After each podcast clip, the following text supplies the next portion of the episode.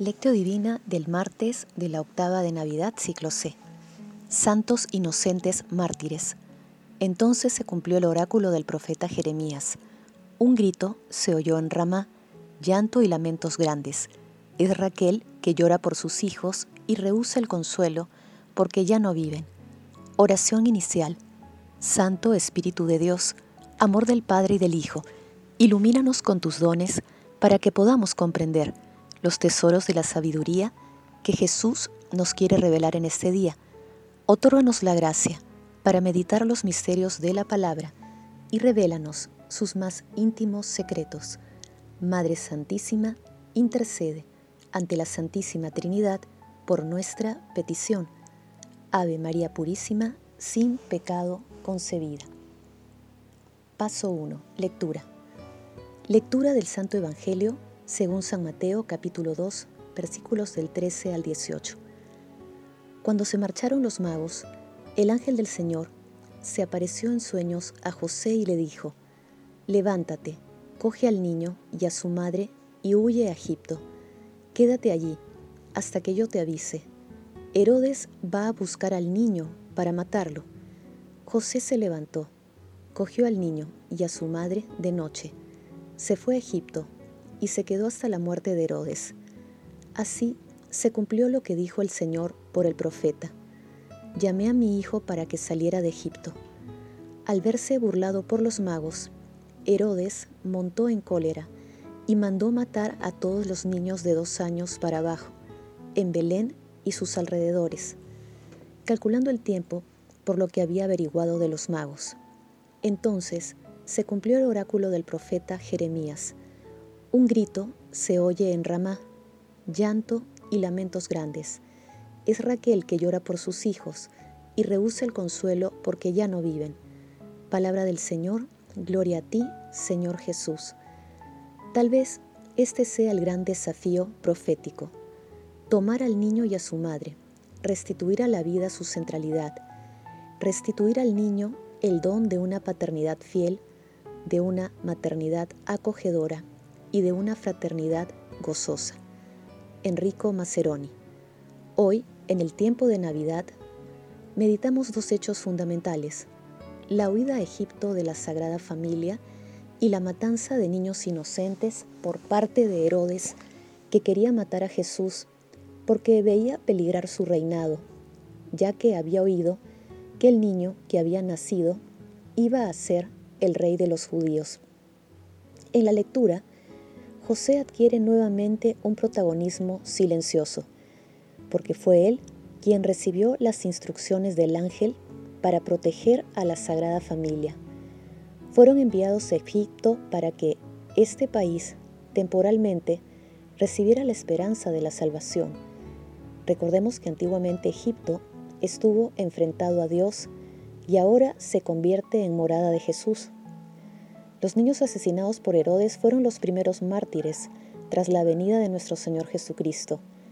Ellos obtuvieron la gloria, el final bienaventurado gracias a su martirio. Para sus madres, el recuerdo de sus hijos reanudaba su inmenso dolor. Paso 2. Meditación. Queridos hermanos, ¿cuál es el mensaje que Jesús nos transmite a través de su palabra?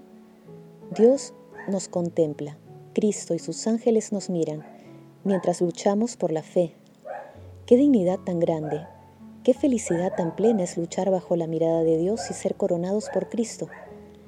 Revistámonos de fuerza, hermanos amadísimos, y preparémonos para la lucha con un espíritu sin tacha, con una fe sincera, con una total entrega.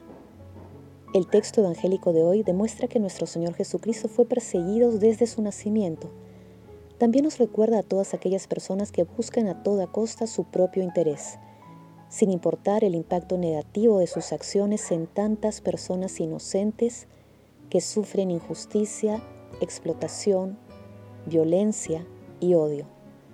En la actualidad, nuestro Señor Jesucristo sigue siendo perseguido en aquellas personas que valerosamente defienden su fe, en lugares donde se condena al cristianismo Asimismo, la persecución de hoy adopta formas que invaden sutilmente las conciencias de las personas. Por ejemplo, a través de la promoción del aborto que priva a los niños de su derecho a vivir. Otra forma de persecución es mediante la ideología de género, que en otras cosas fomenta la destrucción de la familia, al impulsar conductas y formas de unión humanas contrarias a los principios divinos. Como cristianos estamos llamados a evitar la indiferencia que silenciosamente alimenta estas nuevas persecuciones y el asesinato de inocentes. Levantemos nuestra voz con los argumentos que nos otorga la palabra y las enseñanzas de nuestro Señor Jesucristo. Hermanos, a la luz de la palabra respondamos, protegemos como José a todos los integrantes de la familia cristiana, defendemos la vida de extremo a extremo, acogemos solidariamente el grito de tantas personas que claman por justicia, que las respuestas a estas preguntas con la ayuda del Espíritu Santo nos ayuden a emprender el desafío profético del Evangelio de hoy, tomar al niño y a su madre como compañeros de viaje en nuestra existencia, y así seamos conscientes del mandamiento del amor, realizando acciones concretas en defensa de la familia, de la vida y en favor de aquellas personas que son perseguidas. Jesús, María y José nos aman. Paso 3. Padre Eterno, el blanco ejército de los mártires inocentes pregona hoy tu gloria, no de palabras, sino con su muerte. Concédenos dar testimonio con nuestra vida de la fe que confesamos con los labios y concédenos la gracia de trabajar por la justicia y la paz. Amado Jesús, Dios con nosotros, protege a los niños de los Herodes actuales, para que en su inocencia siempre se refleje la luz de tu amor. Amado Jesús, mira con bondad y perdón a las almas del purgatorio y permíteles alcanzar la vida eterna en el cielo. Madre Santísima, te agradecemos por acoger en tu seno al Hijo de Dios y te pedimos que intercedas ante la Santísima Trinidad por nuestras peticiones. Amén. Paso 4. Contemplación y acción. Hermanos, contemplemos a nuestro Señor Jesucristo con un texto de Enrico Mazzeroni. El relato de la huida a Egipto es una sobriedad escueta, pero es toda la historia de una familia exiliada y sumergida en el silencio de una existencia sin notoriedad. Tal vez sea este el clima más verdadero para cruzar de puntillas el umbral de la familia modelo de todas las familias humanas.